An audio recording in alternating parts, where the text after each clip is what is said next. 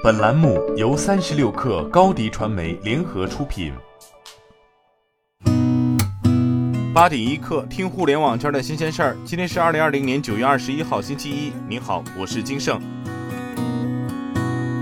近日，北京市教委会公布首批北京市校外线上培训备案名单，五十二家培训机构入选，新东方在线、猿辅导、VIP Kit。跟谁学等知名教育机构被列入名单。北京市教委表示，对未经备案从事面向中小学生学科类线上培训的主体，将依法依规予以查处。建议学生和家长在了解国家和北京市关于校外线上培训相关政策的基础上，理性选择校外线上培训。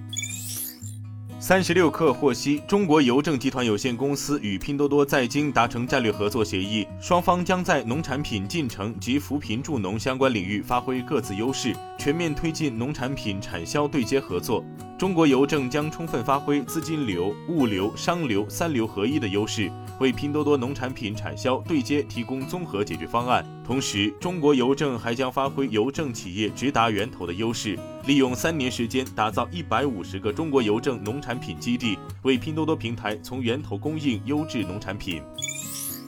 威蒙山库主角贺某获六年有期徒刑。贺某透露，是酒后因生活不如意、无力偿还网贷等个人原因，导致做出山库行为。上海市宝山区人民法院认为。贺某违反国家规定，删除计算机信息系统中存储的数据，造成特别严重的后果，其行为已构成破坏计算机信息系统罪，应当依法追究刑事责任。公诉机关指控的犯罪事实清楚，证据确实充分，罪名成立。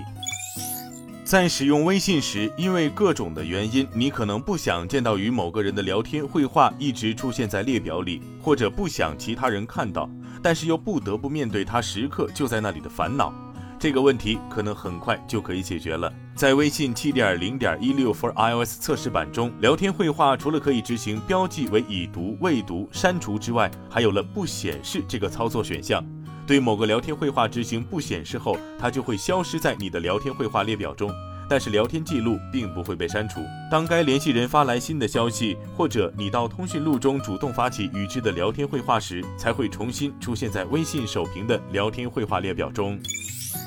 闲鱼 App 发布公告称，闲鱼将定期向用户公示相关整治行动与数据。其中，九月九号至九月十五号，闲鱼冻结涉欺诈用户零点七万个，处理色情低俗类商品一点一万件，冻结用户零点二万人，处理其他有害信息共计七点五万条，冻结用户零点九万个，共受理二十二点二万条举报，其中有效举报九点三万条，均已进行相关处理。来自国内微博数码博主长安数码君爆料，一直以来备受行业瞩目以及用户关心的华为 Mate 四十系列发布筹备阶段已经进入收尾阶段，目前已经开始在部分线下店逐步规划物料，预计将在十月正式开启预热阶段。Mate 四十系列将升级为全系挖孔屏，推测 Mate 四十为单孔，Mate 四十 Pro 为双孔。除此之外，Mate 四十标准版首次采用双曲面屏，和 Pro 版同为曲面屏方。上一代的环形相机设计被保留了下来，ID 设计灵感源于四眼车灯超跑。当然，大家最关心的还是关于华为新一代的旗舰芯片的正式亮相。这款基于五纳米工艺制成打造、由台积电代工的芯片将会在 Mate 四十系列首次亮相。据外媒报道，英伟达创始人兼 CEO 黄仁勋承诺愿意签署对 ARM 具有法律约束力的保护协议。黄仁勋表示，只要 ARM 员工愿意在英国工作，总部就会留在英国。他补充称，英伟达将增加 ARM 剑桥总部的员工数量，但并未明确说明具体将增加的岗位数量。英伟达宣布四百亿美元收购 ARM 之后，引发 ARM 联合创始人赫尔曼·豪瑟的强烈抵制。尽管黄仁勋表示将延续 ARM 的开放式授权模式，保持客户中立性，但赫尔曼·豪瑟认为这是一场灾难，将破坏 ARM 的商业模式。今天咱们就先聊到这儿。编辑崔彦东，我是金盛，八点一刻，咱们明天见。